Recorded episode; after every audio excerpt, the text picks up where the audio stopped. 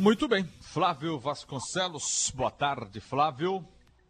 Grande Aldo, boa tarde. Como vai? Tudo bem? Tudo certo. Legal. Ô Flávio, vamos falar um pouquinho hoje sobre carreiras. Muita gente fica meio que perdido, né?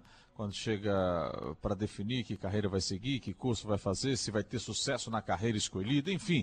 Existe segredo para isso? Existe, Flávio? Pô, isso aí é um assunto que a gente fala, fala muito, né?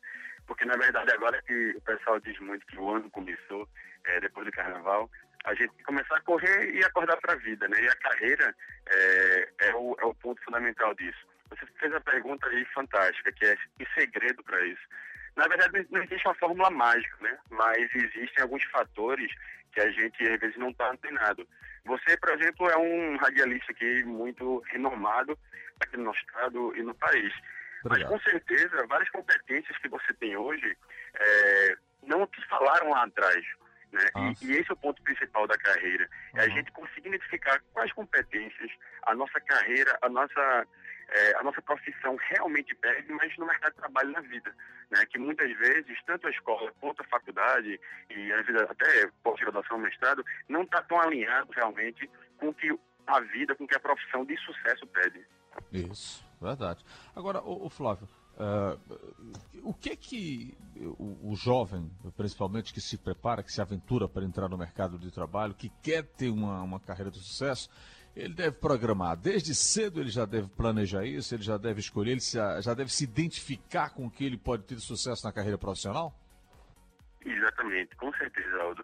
A gente hoje vive um mundo que fala muito de plano de negócio né, onde a gente aprende a planejar uma empresa, um negócio, mas a gente não, pouco fala de planejamento de carreira. A gente pouco fala realmente de tratar a sua vida como empreendimento, né, que a gente fala muito que é o, o empreendedor de carreira, empreendedor que você não é só o dono de empresa, você vê a sua vida como um negócio e vai utilizar várias ferramentas para isso. É, hoje em dia, para você planejar a sua carreira, é, existe um pouco de dificuldade porque é, os fatores que a gente utiliza realmente para escolher uma profissão acaba sendo até um pouco equivocados. Muitas vezes, é, se você parar para pensar, por exemplo, você tem, tem amigos que têm, têm filhos é, em, em, áreas como, por exemplo, artes, né? É, você imaginar que você tem um filho que, sei lá, canta reggae, talvez seja mais difícil é, os pais aceitarem do que um filho que diz para ser médico, ou um Não. filho que vai ser advogado. E a gente acaba utilizando muito o fator unicamente do salário médio de uma categoria para dizer se você, se você aceita ou não aquela profissão. Mesmo você sabendo que, na verdade, você ser médico ou não, não garante a felicidade da pessoa. Então, uhum. o ponto principal é você realmente entender é, quais são os fatores de sucesso daquela profissão. Né? Quem é que está tendo é, sucesso é, em determinada área e quem não está. E aí, Aldo, vem uma, uma questão fundamental, que é você realmente ver quais são, é, em cada área de atividade, as referências. Eu acho que falta um pouco disso. Né? Se você é da área de design, poxa, quem é o principal designer hoje do Estado? Se você é da área é, de jornalismo, quem é o principal jornalista do Estado? Se você é um administrador, quem é o principal administrador do Estado? Às vezes a gente tem muitas referências em poucas áreas, mas na nossa profissão a gente não sabe quem se espelhar. E quando a gente não sabe quem espelhar, a gente às vezes fica perdido de quais são realmente os indicadores de sucesso que a gente tem que colher para é, conseguir realmente, no futuro, ter um, um diferencial do que aquele mercado inteiro está tendo. Ô Flávio, uh, para terminar, teste vocacional é uma boa? Sim, com certeza.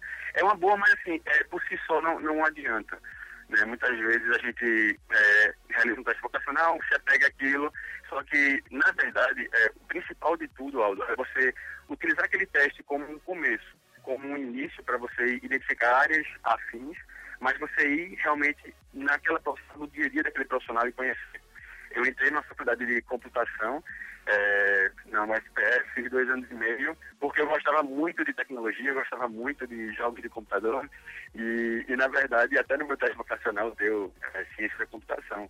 Só que eu nunca tinha visto uma linha de código na vida. E aí, quando eu fui para a faculdade em si, que eu vi como era o dia a dia daquele profissional, que não envolve só gostar de matemática, né, envolve diversas outras é, habilidades, capacidades e tudo mais, eu vi que minha área era muito mais administração do que em si computação. Então, às vezes, é, você tem uma afinidade com algumas áreas de conhecimento, já é uma dica, mas não necessariamente aquilo já resolve 100%. Né? Então, Por isso que eu falei muito da questão de você saber quem você admirar, você tem um referencial. Porque claro. se você vê quem é o grande programador hoje e você quer ser aquele cara, pô, legal, entende como é que ele funciona, vê qual o livro que ele, que ele fez. Né? Se você quer apertar programa de rádio, pô, vai, bate na CBN, fala com o Aldo, né? manda um e-mail. Mas você conhecer as pessoas, se aproximar, isso é muito importante, que a gente hoje em dia não faz, né? Verdade. Flávio, bom final de semana. Até a semana que vem. Muito obrigado, Aldo, você também. Boa semana.